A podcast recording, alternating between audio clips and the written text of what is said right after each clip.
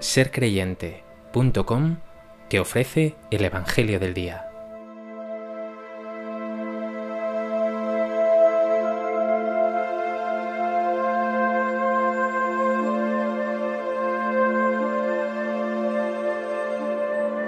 Del Evangelio de Lucas. En aquel tiempo a Isabel se le cumplió el tiempo del parto y dio a luz un hijo.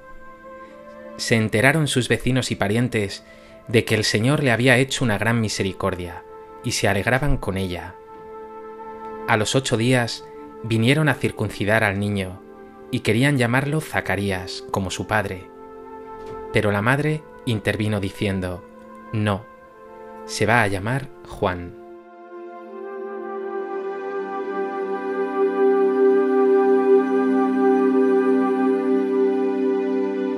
El Evangelio de hoy nos presenta cumplidas las palabras del ángel del Señor a Zacarías en el santuario.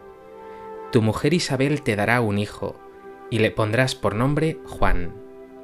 Dios es un Dios fiel, que no abandona jamás a los suyos.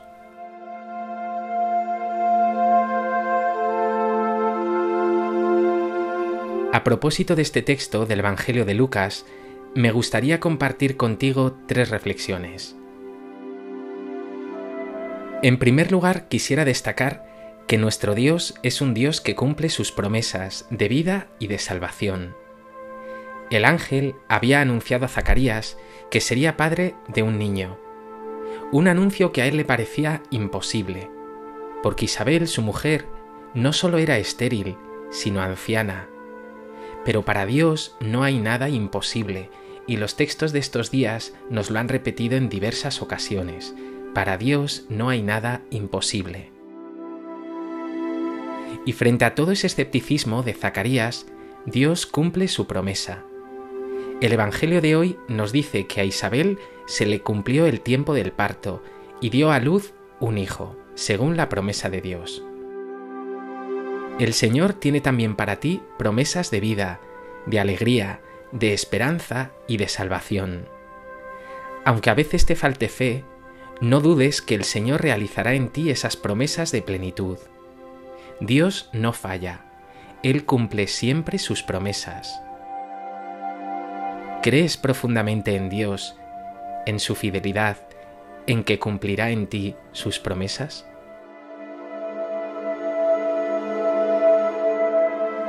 En segundo lugar, sus vecinos y parientes se enteraron de que el Señor le había hecho una gran misericordia y se alegraban con ella. Hay dos palabras que se unen aquí, misericordia y alegría. Nuestro Dios es un Dios misericordioso, que se compadece, que sabe de nuestras necesidades y que actúa de manera portentosa. Dios también, una y mil veces, ha tenido gran misericordia contigo. Y esa misericordia de Dios ha de ser para ti la fuente de toda alegría. Que Dios te ame así, te perdone, te acoja, te tenga tan en cuenta, actúe en tu favor y te cuide y te mime de esa manera, ha de traer a tu corazón una alegría y un entusiasmo sin igual que nada ni nadie puede ofrecerte, solo Él. ¿Experimentas esta misericordia de Dios contigo?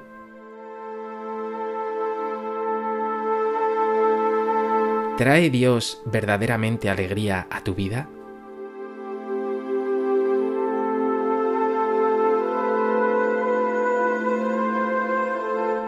En tercer lugar, conviene que te detengas en esas últimas palabras del texto.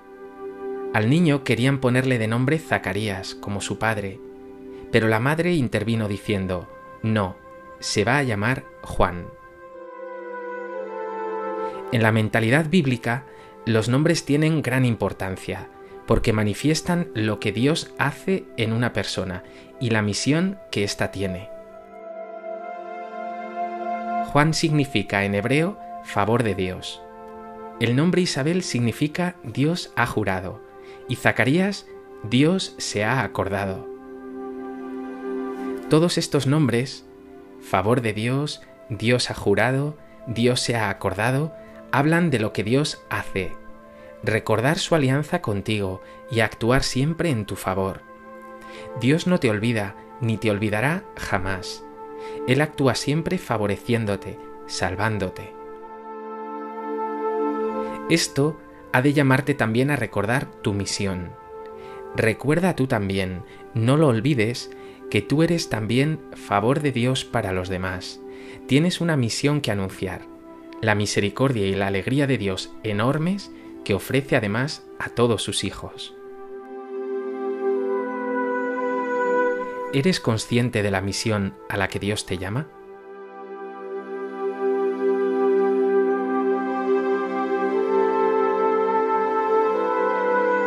Pues que este Evangelio te lleve a recordar que Dios actúa en tu vida con una misericordia increíble y que es Él, y solo Él, la fuente de tu alegría, y que recordando sus bondades para contigo, estés disponible enteramente para la misión.